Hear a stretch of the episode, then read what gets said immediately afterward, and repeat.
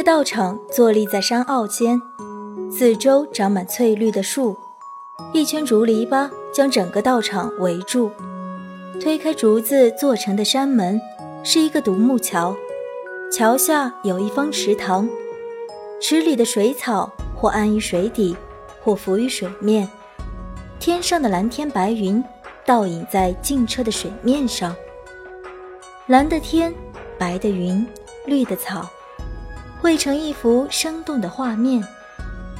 穿过独木桥，迎来一簇茂盛的竹子；穿过小竹林，便看到一间满是古朴韵味的禅堂。禅堂的正中间挂着儒释道的画像，画像前面是摆了香炉和供果的供桌。房间的一侧是书架，上面陈列着各类经书和古籍。地上放着蒲团，房间的另一侧则放着笔墨纸砚和古琴。禅堂的两边有几间用来住宿的居士寮房，再往上，一间用木头和芦苇搭建的八卦亭，八卦亭的上面便是厨房。这里面有穿灰色僧服的僧人，有穿深蓝色道袍、留长发的道长。在周边幽静树木和古朴建筑物的衬托下，我产生一种穿越般的错觉。任道长便是住在里面的修行人之一。他出家前曾也是功成名就，后来觉得有生之年应该做点有意义的事，便跟随因缘入了道门。如今来到终南山精进修炼。在来这个道场以前。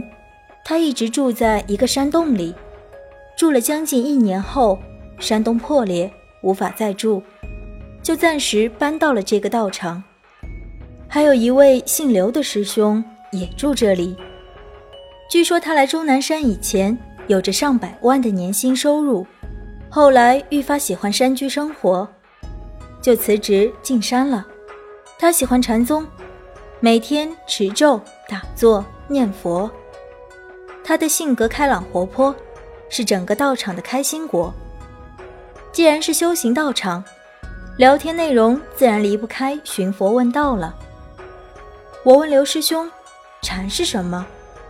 刘师兄说：“禅就是吃饭时好好吃饭，放屁时好好放屁。”话刚说完，只听“啵”一声闷响，他紧接着就放了个屁。他和房间里的人皆哈哈大笑起来。我又问任道长：“您觉得佛家、儒家和道家的区别是什么呢？”若用一棵大树比喻，道家是根，儒家是根，佛家是花。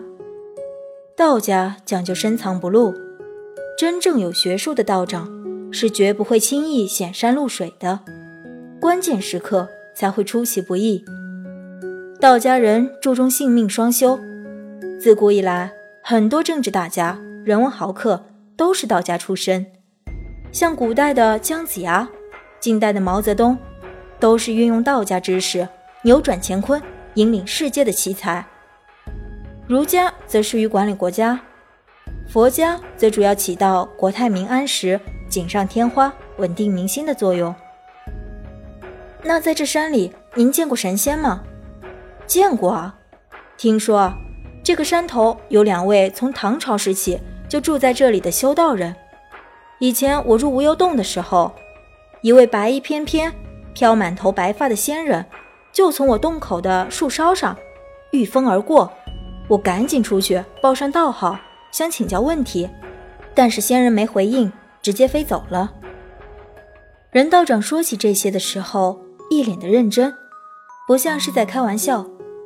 做饭的时候，有人洗菜，有人烧火。这里的人都吃素食，或许因为山里空气清新，人心舒阔，山里简单的柴火饭，反而比城里丰盛的食物更有味道。